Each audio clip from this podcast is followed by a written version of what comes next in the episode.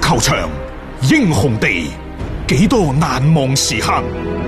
Breathtakingly brilliant. 從最後三分鐘絕殺逆轉到伊斯坦布爾勝利大逃亡，從希臘神話到冰島奇蹟，從童話變成現實，從英雄變成傳奇。最偉大嘅球員，最不可思議嘅入球， Extraordinary entertainment. 勝敗之間只有一線。神奇之處，魅力所在，只可意會，更可言傳。足球新勢力，翻翻嚟係第二 part 嘅足球新勢力啊！我哋嘅話題繼續放翻英超嗰邊先，因為呢危機危機，疫情危機有危就有機，嗯，係咪？係啊，即係話一方面可能冇波打，好多人都大家覺得咧過唔落去，但係如果你手頭係有餘糧，又或者你嘅現金充足嘅話呢，係而家可能正係抄低嘅好時候喎。嗯按照英格蘭媒體鏡報嘅講法呢，就係、嗯白金係咯，前阿阿仙仙奴奴嘅嘅巨冰王星嚇子啊冰嚇王子。係啊，而家呢，就話聯合其他嘅一啲英超傳奇嘅球星，嗯包括呢就以前利物浦嘅古爾特特啦、啦，係啦，啊朗奴高文，誒話朗奴高文心心臟有臟事病發喎，喎，係啊，最近啊嚇，誒嗯希望冇事而啊家嚇，係入咗院嘅，係啊等等，即係嗯包括呢就其他嘅一啲前嗯英超嘅傳奇阿球軒星力等等，男神都有份啊啊嚇，嗯，即係佢哋就會組成一個財團。好嗱呢班友呢，你唔好睇佢係退役球星，哦嗯可能佢哋呢喺足球場以外生意都做得。唉，真係做得風生水起㗎，係總之而家應該講係手頭嘅現金係頗為之充裕嘅。啊，啊，以白金為首嘅呢一啲傳奇球星組成嘅財團呢，就有準備收購一間英超誒英國嘅俱樂部，英國唔係英超啊俱樂部係英國俱樂部。係，咁啊，收購咩英國俱樂部呢？就暫時不得而知。嗯，舊年呢，就話想收購噶啦，但係苦於呢資金未籌措 完整，所以只能只能夠呢就放棄。即係未揾揾夠嗰啲嘅投資人嚇，佢而家係其實係慢慢慢慢可能就揾一班有咁嘅興趣嘅組成一個團隊，因為點解呢？如果講話舊年傾唔掂，嗯我今年再揾人嚟傾，我覺得唔應該係一隊可能係低級別聯賽俱樂部。嗯起碼都英甲以上。英甲以上。我感啊覺嚇，係咯係咯，即係你即係越係嗰個級別高嘅球隊，你要傾落嚟咧個難度越大啊嘛。因為如果你一啲嘅即係相對係低組別嘅球隊咧，以呢班球星嘅財力咧，即係個人名義都可能買咗落嚟，係啊，真係唔出奇嘅嚇。即係所以而家要集合到咁多嘅一啲退役名宿 佢哋嘅能量去買一隊波，如果真係成嘅話咧，其實都係一道幾亮麗嘅風景唔線。知啊嚇，即係你話佢佢想買邊隊，可能以後陸續都有啲消息會爆出嚟嘅。呢單嘢我哋不妨同大家跟緊佢。好啊好啊，啊，都係曼聯有啲消息呢，就可以喺度同大家分享嘅。嗯，大家有冇睇到今日晏晝嗰咩申花藍對申花白，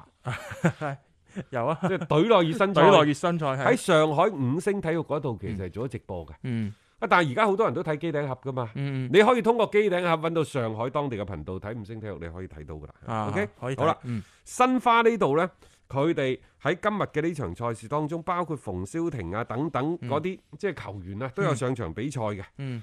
啊，但係呢，見唔到恩加路嘅身影，呃佢喺曼聯嗰邊嘅啊沙拉維今日仲話打替補啫。好啦，咁之前呢，就呢一個曼聯就想簽呃誒呢一個嘅恩加路，恩加路但係而家未簽㗎吓。嗯然之後呢，申花就對恩加路落咗最後通牒㗎啦。就係你租借期滿，你必須立即歸隊。嗯幾、時租借期滿呢？原先係五月三十一號。係啊，但係而家有機會呢，因為國際足聯都講咗啦，向後推啲時間啊嘛。嗯曼聯呢就好想佢即係繼續喺度效力，嗯同佢仲話傾合傾合同傾唔傾啊等等係咁樣嘅。嗯好啦，俾十萬磅嘅周薪俾佢，佢喺新翻係十二萬磅，廿四萬磅，廿四萬磅係啊，咁、嗯但係即係曼聯而家係都幫佢孭嘅一半㗎啦啊嚇，一半。係咯，你制唔制？你翻唔翻嚟？即係恩加路呢，老實講佢又唔缺錢嘅嗯，同埋我始終覺得呢，恩加路佢係適合蘇斯克查嘅戰術體系。嚇你唔好攞上半個賽季嗰隊嘅曼聯 遇強不弱、遇弱不強嗰隊去比，佢唔同咗㗎啦，有個中鋒喺前邊頂住呢。誒、老實講，每一個教練都識得打呢啲打法。係你千祈唔好覺得話，喂，恩加路好似靠拉舒福特、靠馬蒂爾放喎、嗰、個係蜀中無大將，嗯冇中鋒，冇中鋒，有中係鋒絕啊對唔係咁嘅打 法。冇錯，即係一個好嘅中鋒其實係自帶體系嘅，好啦，咁而家呢，到底恩加路係咪上海申花必需品呢？我睇未必，嗯因為其實佢阿邊個入主咗之後，崔康熙入主咗之後，佢嗯、更加信任嘅係金信玉啊，金信煜。嗯舊年上海申花喺七八月份嗰段時間，恒大十幾連勝嗰陣時，仲有一隊係連場皆捷佢嘅，好勁噶嗰就段係時上間，海申花，金信玉場場入波啊，場上兩隻啊！係啊，好誇張噶，嗰啲效率高到嚇人咁呢，恩加路其實呢，就係做咗金信煜嘅替補。啊！啊，今次翻翻去曼聯都係做替補，喂，嗯咁係人都識揀喺曼聯做替補，定喺申花，定喺申花。做替補啦吧？係啊，誒，仲要啲錢又唔爭你幾遠嘅啫喎，因為你兩邊孭住噶嘛，佢而家租借身份嘛，再加上呢，即係申花見過鬼都怕黑，以前即係佢咪買過迪維斯嘅，係然之後迪維斯咪思鄉病濃帶帶咗卅幾個親戚過嚟噶嘛啊，然之後呢，就你當初夾硬留低迪華迪維斯，迪咁維斯係，咪拍兩散。嗯嗯咁而家你夾硬留住恩加路呢，可能恩加路個情商比迪維斯高嚇，嗯，但係球員唔願意，又係或者球員誒、呃希望去第二個俱樂部踢波。嗯，通常俱樂部呢，即係上家嗰間俱樂部都比較無奈，被動，最終呢就被逼放手。哦嗯但係話而家呢，就準備啊，曼聯可能動咗其他嘅心思。嗯佢話喂，恩加路你留翻低，你再俾我租借，嗯，我又再借一個人俾你，我租借即係互相交換租借。交換租借恩加路啲人工我幫你孭啲，係呢、個 A 山齊市嘅人工你可唔可以幫我孭啲啊？ 國米就退貨 啦。係誒，我覺得呢個辦法又真係好喎、A 山齊士可能喺曼聯唔打得，嗯又或者過到去國際米蘭打得唔好，但係佢過到嚟中超，哦，咁啊唔使諗嘅呢個，呢個能力 肯定就比好多球員都要高嘅，再加上呢，既然有金信煜頂喺中間，嗯等山齊士 A 山齊士打佢喺嗯身邊隔離，我又覺 得其實呢筆嘅交換雙贏嘅 喎、曼聯係咪可以減少資金壓力啊？係申花係咪得到頂級嘅外援啊？哇，好頂級添，係啊，人哋話唔係一拍兩散，啊係一家便宜兩家着。嗯，喂，咁樣何樂而不為呢？即係可以考慮咯，即係喺特別喺中超呢種特定環境當尤中，其仲有一個前提，嗯如果意大利嗰度就諗住一拍兩散，今年嘅意甲唔打啦，嗯可能 A 山齊斯就要翻曼聯報道，嗰陣時可能連搭飛機翻曼徹斯特都唔使，直接搭飛機誒過嚟中國係啊，由米蘭又直接就飛過嚟上海啦， 係誒係咯，咁啊誒誒江蘇隔蘇寧離十嗰邊啊 隔離十四日係係就嘛？可以踢波啦啊嚇。啊 可以諗嘅，可以諗嘅， 即係 A 山齊士喺其他球隊真係可能踢唔好，但係嚟中超 就絕對超班嘅。啱打 絕呢對個超班如果佢真係嚟咗係喂第一球星我同咁你滯啦講啊，如果佢嚟咗啊，啊真係極大咁提升咗整個上海申花嘅實力。嗯你話可唔可以即係具備衝擊冠軍嘅資格，不得而知。嗯，但係我覺得同上海上港有得一棘。佢就係要做留單、留單、留單， 可以叫板啊啦，係嘛？ 多個人喺度多分力量啊呢嘛個。係好辦法嚟嘅，真係。啊咁另外呢，曼聯呢，其實佢哋仲要考慮嘅就係呢一個嘅保羅普巴嘅問題。嗯因為喺前幾日傳出嘅消息呢，話而家保羅普巴身價打咗個骨 折，五折啊！啊，打五折啊，五折都冇人要啊！係嗱，首先保羅普巴按照曼聯醫療團隊俾咗個診診斷呢，嗯就話保羅普巴已經係徹底康復咗噶啦身體。啊一旦英超重啟，保羅普巴係隨時都可以重返賽場嘅。嗯而甚至乎呢，就係蘇塞查就話向保羅普巴承諾，只要比賽重開呢，保羅普巴將會重返主力陣容。嗯啊但係咁喎，保羅普巴是否仲留喺曼聯呢？嗯呢個問題，我相信好多個曼聯球迷個心水都好清。我覺得大家有個選擇㗎啦，而且我覺得起碼百分之八十以上嘅球迷都會係選擇就係我嗌佢走你嘅，千祈唔好睇佢有嗰一腳，以前冇班奴費南迪斯嗰陣時，佢嗰嗰一腳。係啊對於成班中場嘅打鐵佬嚟講，保羅普巴嗰直塞一腳仲係有啲作用嘅。嗯而家有班奴費南迪斯，你就好好地用呢個人確立佢喺陣中嘅嗯核心嘅進攻嘅核心地位，然之後你又將啲咩麥湯米尼啊、費特啊、嗯啊等等馬迪啊嗰啲，你就喺佢身後組織嘅膨脹。夠打㗎啦我。都話你擺個四三一嗯二，或者係擺個三二三二嗯，等等都 OK 三二一一，你都可以就嗯揾嗰三個人鬥鬥住班奴費南迪佢，斯嚟踢等阿班奴費南迪斯可以更從容嘅唉組你織。搏下腳就好似喺美斯嗯喺巴塞咁樣搏下腳，然之後佢突然間嘅起動又好，佢突然間嘅大範圍嘅轉移又好，等等。嗯你要確定呢個核心，你千祈唔好俾保羅普巴上嚟搞局，你搞佢做咩啫？呢啲人早就應該放啦，一個不斷咁將佢自己個人嘅價值凌駕於俱樂部核心價值之上，喺佢呢一個有病休養期間不斷咁去傷害你俱樂部整體利益嘅人，你要佢做乜嘢？早走早着。嗯以前呢，仲話可能買個六七千萬英鎊，蝕硬㗎啦呢個人，蝕硬啊曼聯㗎一筆投資。絕對蝕㗎啦。啊，而家咧就皇馬你係買唔到噶啦，買唔走 噶啦，皇馬亦都唔會要啊，因為佩雷斯亦都睇到呢個人，再加上咧，嗯即係你斯丹成日想要，喂，你法國幫或者係講法語啲人喺更衣室越嚟越大，冇錯啦，佩雷斯咧佢一定佢作為俱樂部嘅即係帶頭一哥啊。嗯掌舵嘅。佢一定要考慮嘅就係更衣室嘅平衡，亦啊都唔想即係話某一個國家啲球員喺俱樂部入邊太多咁聚集，繼續做大。嗯所以我諗佩雷斯呢，即係更加多嘅就係你斯丹想要嘅，你要你你要嗰四五個，我都幫你帶嚟三四個啦，嗯一個半個唔嚟，咁你你雖然堅持啫，但我亦都有理由去拒絕你嘅。係冇所錯，以而家保羅普巴，我認為佢過去皇馬嘅機會，儘管佢有咩兒皇夢，我認為加盟嘅機率都唔大啦。誒即係越嚟越機會啊細再啦。加上而家喺呢個疫情之下，你有邊個俱樂部仲可以揞幾千萬去買一個人呢？利物浦話今年如果反正取消咗啲所有嘅嗯嗰個入場嘅比賽啊，誒誒誒空場作戰空場作戰嚇，要損失幾千萬磅。嗯其實你皇家馬德里包括曼聯嘅嗰個所謂主場嘅收入啊，個損失只會喺利物浦之上，就唔會喺利物浦之下嘅。係啊，好啦，你咁嘅情況之下，你覺得佢哋仲有錢去買人咩？更何 況皇馬仲要考慮嗰個新球場嘅問題。係啊，即係你可可能嗰個預算已經係已經縮窄得好緊要，再加上你就呢一個球員佢本身嘅問題咧，佢個價值咧已經係大插水嘅。更何況仲有一對祖雲達斯呢、個買人買到精到出汁嘅，嗯，喺旁邊同你 及住。即係而家係唔係一拉住佐仁達斯咧？係啊，因為祖雲達斯係咁嘅，佢呢係可以俾到一筆好高嘅人工，嗯，係俾到保羅普巴好俾球員本身嚇、甚至乎作為你皇馬，你都未必俾到咁貴嘅人嗯工。老實講啊，四五十萬磅嘅周薪，閒過乜？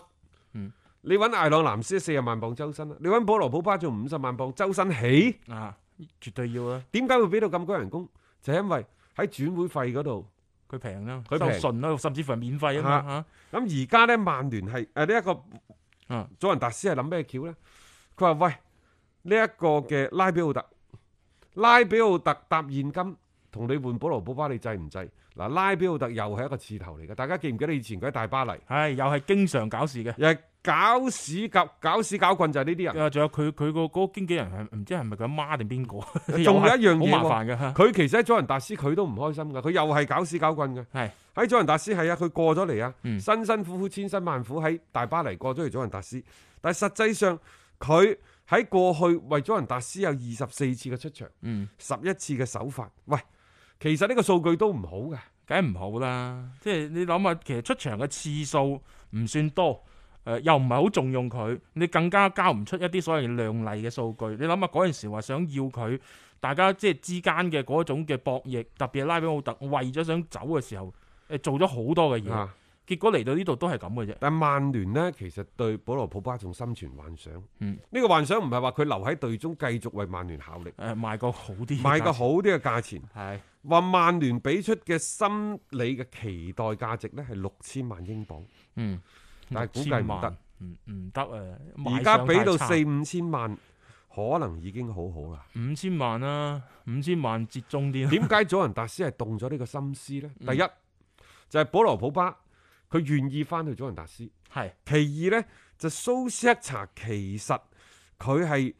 誒表達過對拉比奧特嘅好感，哦，即係都希望係有一個咁樣嘅球員過到嚟。所以祖雲達斯呢，就話不如換人使唔使咁多中場啊？啊。仲有一個呢，就有關呢一個嘅斯朗嘅問題。係即係其實喺呢一個疫情期間都傳話，喂，斯朗會唔會即係歸來仍是少年，翻去曼聯啊等等。嗯我話其實斯朗翻曼聯係一件好事，但嗯係幾時翻係一個好關鍵嘅事件。如果佢嚟緊呢個賽季翻，佢再喺曼聯踢多三個賽季係一個大概率嘅事件。嗯但我覺得咁樣呢，曼聯就低張啦。係即係話我要將陣中最好嘅球員、最黃金嗰十年，我拱手相讓俾到皇家馬德里，用完然用之後剩用啦完，用淨啦，老咗佢再翻嚟咁。我幫你養老啊。啊，我係有情懷啊，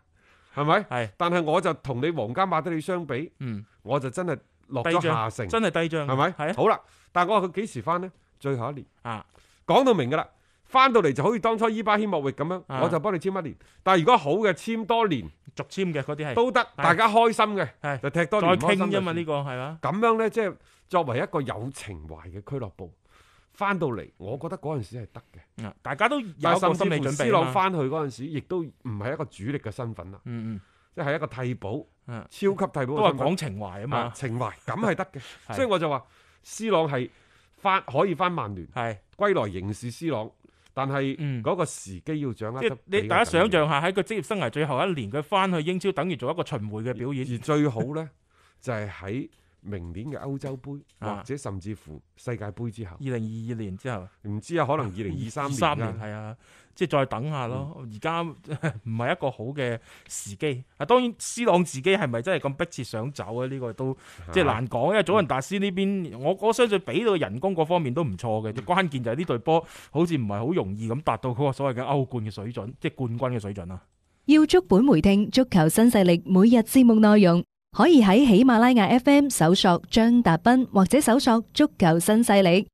另外，仲可以搜索微信公眾號張達斌，添加關注，了解斌哥每日更新嘅公眾號內容。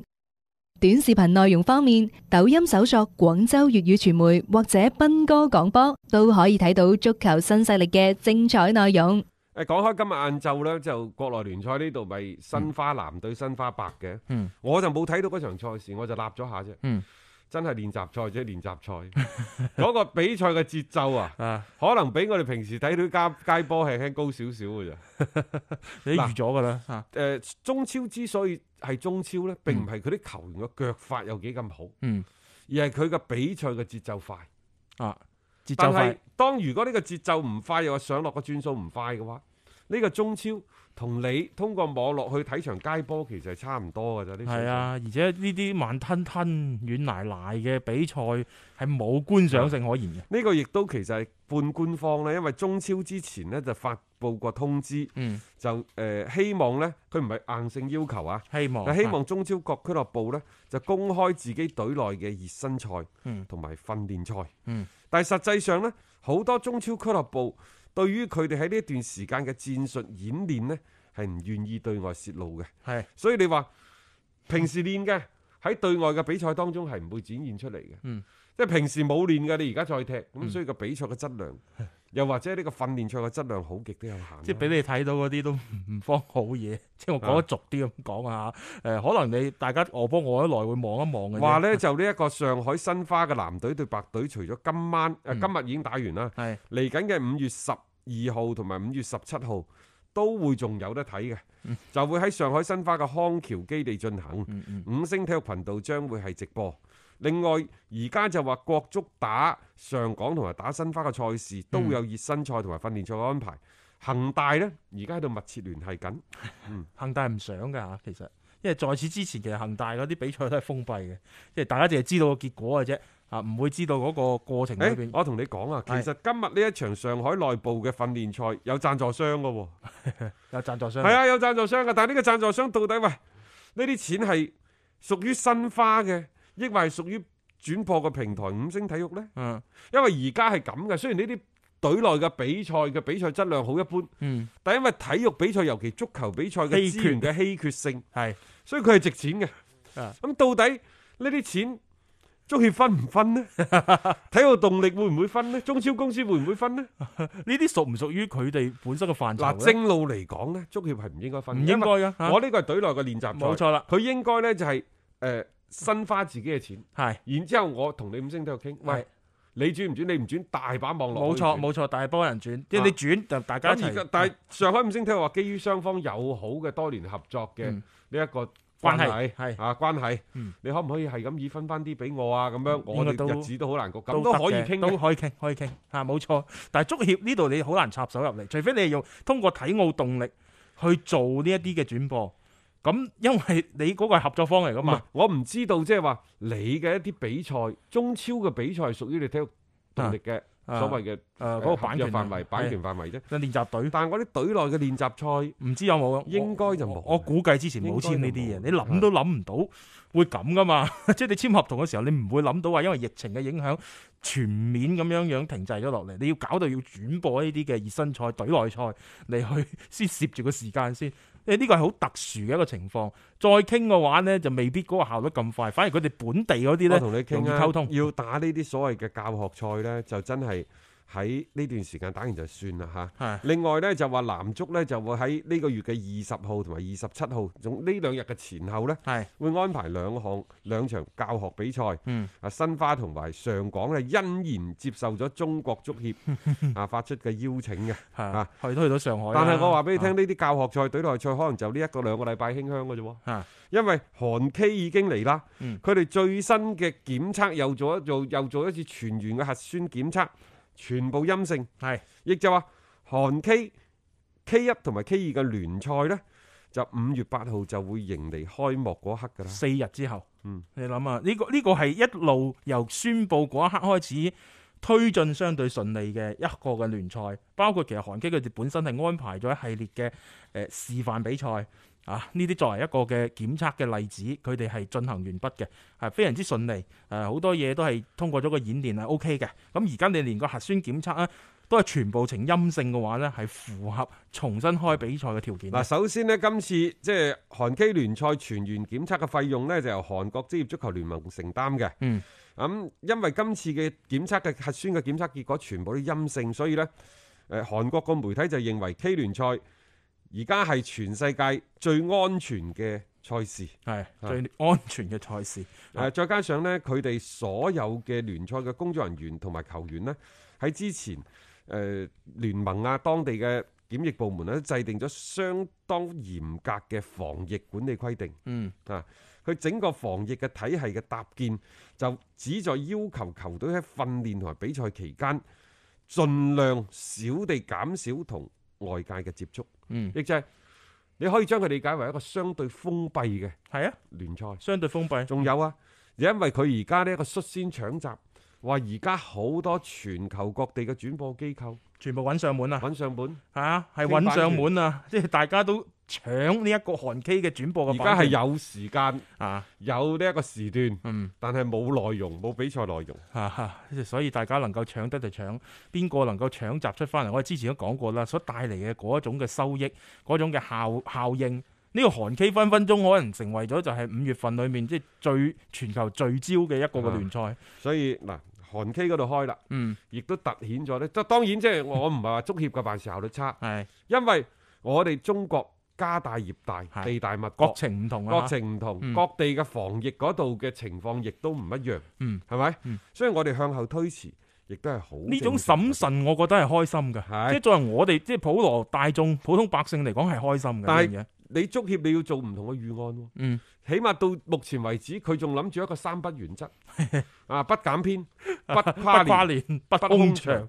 得啖笑。唔係呢個不空場，我哋之前都講咗啦，係每場比賽允許五百人睇，三百人睇都。叫做不空場，係即係呢個係偷換概念。但係你仲有一個就係時間性，嗯你不跨年得唔得啊？除非你唔縮編，嗯，你又想唔跨年，呢個係一個好難好難嘅事情。你仲要之前講到話，包括你嗰啲杯賽嗰啲都要繼續。亞冠、係啊，國足四十強賽等等都受影響，你個足協杯又話唔取消，嗯你點踢啊？即真係係，因為因為足協杯有錢揾，所以你就唔願意取消。嗯，咁啊換嚟嘅就係球員身體嘅代價，嗯可能一一個有一個受傷嘅代價，嗯去完成呢一啲唔可能完成嘅事情等等。嗯唉，總之頭痕。即係甚至乎有啲諗過啊，會唔會打完聯賽之後就辟啲時間踢足協杯，其實都唔得，唔夠咁樣嘅時間俾你安排。因為大家知道去到即係冬天嘅時候，北方好多場地係唔適合再進行啦呢一個嘅比賽嘅，你場地條件唔達標啊嘛，咁你點樣樣去進行呢？所以即係喺呢一個嘅大嘅原則嘅框架，你未傾掂、未諗掂嘅情況底下，你你點開賽？即係喺呢個問題上面，當然到而家為止啊嚇， 即係天海嗰邊都未有官方嘅宣啊佈。呢個呢，你就要睇中國足協嘅一個一套組合拳。啊因為之前有張力先生炮轟嗯中國足球協會，嗯咁啊，然之後中超聯盟就難產。嗯。而家呢，就已經講到明啊，足協已經講噶啦，今年就係中超聯賽，嗯就去維持呢一個嘅誒、呃中超嘅一個商業嘅開發等等嚇。嗯嗯然之後到年年底嘅時候呢，就叫做係職業聯賽理理事事會會係就會嚟啦。嗯咁職業聯賽理事會你可以將佢理解為呢，就係中國足協挑頭嘅，嗯，亦就話呢個職業聯賽理事會係中國足協講得算嘅。係中超聯盟當初因為一個頂層設計原因呢，係俱樂部啲老闆們佢哋組織嘅聯盟，佢哋講都算嘅，所以亦都有以富力為核心團隊嘅駐京辦公咁樣一個團隊，而家撤咗翻嚟啦。係啊，轉等翻嚟等。好啦，而家足協呢，首先佢係完成咗一個機構自身機構嘅改革，嗯由原先三十個部門就縮減到十五個啊，呢、個大家都知啦，嗯係咪？咁然之後以前嘅咩國家隊啲咩競賽部啊，諸如此誒誒呢啲咩中超、中甲、中乙都有一個部喎、係啊咩競賽部啊、裁判委裁判會，委而家全部集中晒呢，就叫做大嘅競賽 部。秘書長嘅劉奕親自去主揸，即係精簡啦。然之後作為中國足球協會主席嘅陳戌源呢，就主家主揸男足國家隊，男足係啊高洪波呢，就揸青訓，嗯啊孫文就揸女足。女足其實係亦就話喺大嘅國家隊嘅層面嗰度，包括最重要青訓嗰度呢，主席、副主席、秘書長，嗯各司其職。冇錯，好啦，佢哋內部機構調整完啦，再落嚟一步就係呢一個職業聯賽委員會。嗯你做嘢係理順安，一步步嚟，嗯下一步一定就係職業聯賽委理事會噶啦理。事會係啊，甚至乎我大膽啲講句，我預計到呢個職業聯賽理事會就係足協嗰 班人換湯不換藥地。係即係整體由而家接咗過去嚇，話事嘅係邊個，大家就明白啦可。以理解嘅，係哦各位係係咪先？係即係講到底，佢就係一個權力嗯，同埋金錢分唔分唔勻吓，咁啊即係亦就係話足協係唔想喺原先佢一路有一嚿蛋糕，你中國足球搞得好唔好，上唔上得去，搞得越爛，佢嘅品牌價值有下跌咩？冇啊嘛，嗯佢嘅收入有下跌咩？冇啊嘛冇。啊嘛，亦就話中國足球嘅收入唔會因為你國家隊嘅成績上升嗯而佢得到上升，亦都唔會因為你國家隊成績幾爛，令到呢一個中超聯賽嘅品牌下跌。嗯你中國足球冇錢收，得唔得都好，或者你中國足球發展喺邊度都好，佢年年通過中超，又或者通過中國之隊嘅商業開發，佢都可以揾到咁多錢佢嘅。好似割裂咗咁啊，我憑乜嘢係將啲錢交俾你中超聯盟呢？冇錯，仲有 CBA 改革啊嘛，係當初係話誒籃球同埋足球都要成立各自嘅職業聯盟啊嗯嘛，冇錯啊，籃球行咗喺前邊啦。冇錯，但係大家有冇留意呢？一七年嘅時候，姚明係先做咗嗯，男協嘅，籃協嘅主席，嗯，然之後人哋再以籃協主席嘅身份出任 CBA 聯盟嘅董事長啊嘛，咁咪咯，憑乜嘢？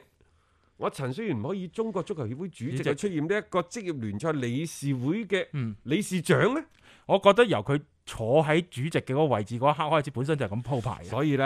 呢啲誒只要混跡過一啲嘅單位、阿爺單位嗰啲人，嗯，大家都好理解，係即係中國足球協會呢啲思路。大家話中國足球協會嗯其實係一個民營組織嚟嘅啫，民間就唔係㗎，啊佢唔當自己